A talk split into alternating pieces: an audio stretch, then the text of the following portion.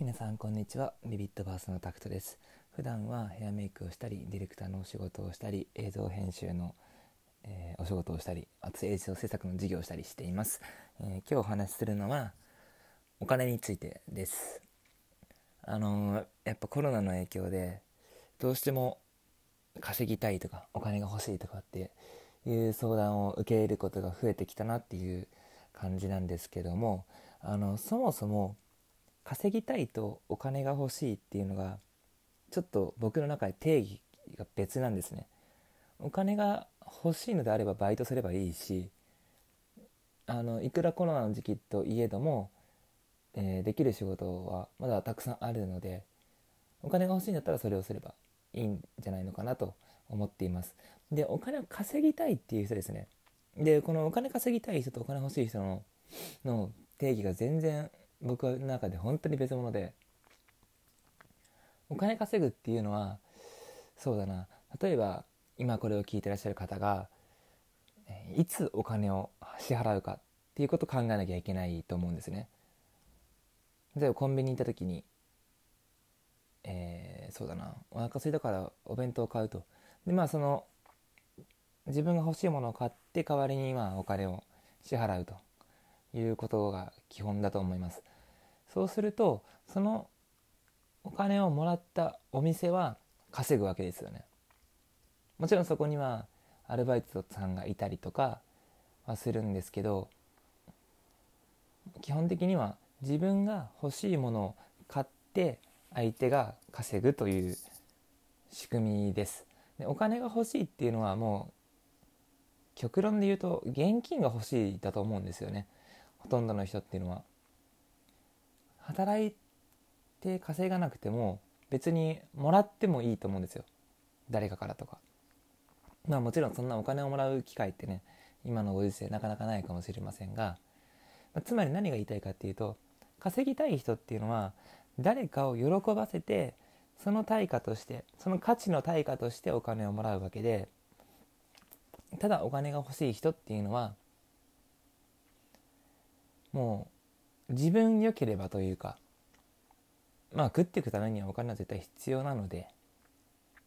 そういったところの定義の違いっていうのは確実に存在すると思っています。でこの定義を分けないと稼げる人と稼げない人っていうのは確実に出てきていると思うんですよ常に社会っていうのは。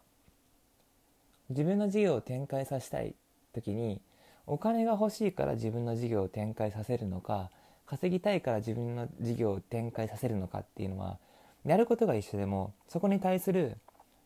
心意気というか気持ちが全然違ってきて長い目で見ればサービスの質も絶対に変わってくるんですよ。誰かを喜ばせて自分がお金をもらうと誰かを喜ばせようというサービスっていうのはめちゃくちゃあの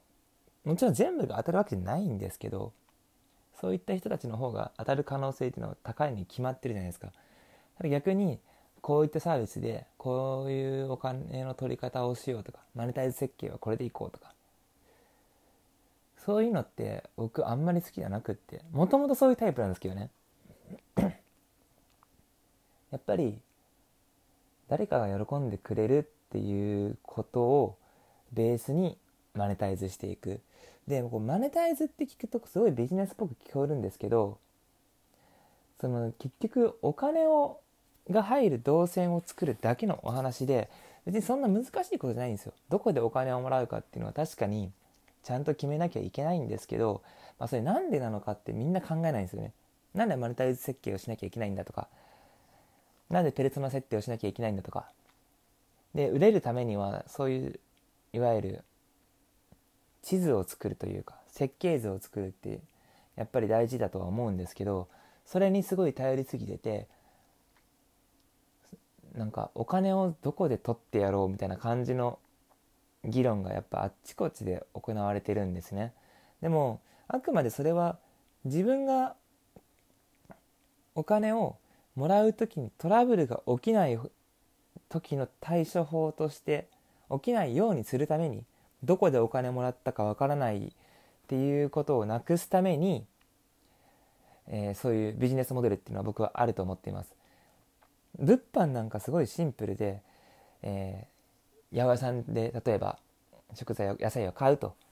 言ってそこで買うというのが一つのマネタイズっていうわけなんですよね。そこで取引があるっていうことがお金と物でそこが例えばインターネットでサービスをやってるよというのであればインターネットでの取引ができると、まあ、そこでもマネタイズができてますと。いう言い方をするんですけど、まあ、うちはこことここで商品売ってるよっていうだけのお話なんですよね。でこれを買うためにはいくらですっていうだけのことなのにこのマネタイズをすごい難しく考える。確かにマネタイズプランを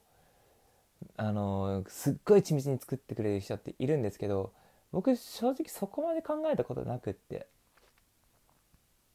ここでいくら取ってここでいくら取ってここでいくら取ってまあ追い金でどんどんどんどんお金を取っていくやり方とかもやっぱりあるんですけど、まあ、それがお客さんのためになってるのであれば OK です。だけどお金欲しさにそれやってるんであればそれは僕はあんまり良くないなと。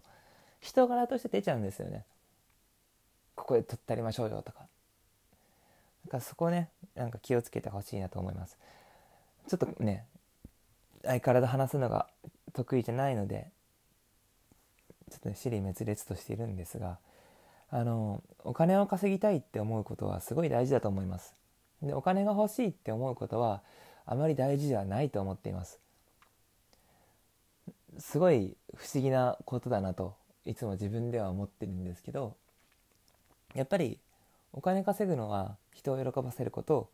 お金が欲しいというものはえー、自分が喜ぶこと。でも自分が喜ぼうとしてる間は、えー、そのお金をね人にまいたりというか人のために何かをするってすごいお金になるんですよ。正直。でもそれができない人であるなとつくづく、えー、思っています、えそんな思いがね最近爆発して自分がやってる事業を大半を手放しました。一緒にやってる人たちがやっぱりこのお金を収益化をちょっと急ぎ始めて別にいいことですけどまあこう背景聞いてるとやっぱりお金がなくなってきてると会社の売り上げもやばいからってちょっとたくさんペース上げましょうっていうお話がすごいあって僕正直そんなどうでもいいので僕自身もこの事業をしていく上でお金お金というか誰が喜んでくれるんだろうとかどうしたら楽しくなるんだろうとかそういうことばっか考えて仕事がしたいのでそんな感じでのびのびとまだやり始めています。相変わらずねコロナの時代で景気は悪いですが皆さんねあのお金って本当にお金を追うとなぜか逃げるっていうのは本当にあるのでそこにもねちゃんとロジックがあるんですけどそのお話はまた今度させていただこうかなと思います。えー、事業とかはですね、いろいろ手放して、まあ、自分のビジネスを結構手放してですね、僕は最近あの、ま、ヘアメイクと、まあ、ディレクターとか映像制作のお仕事、あとそれ以外に化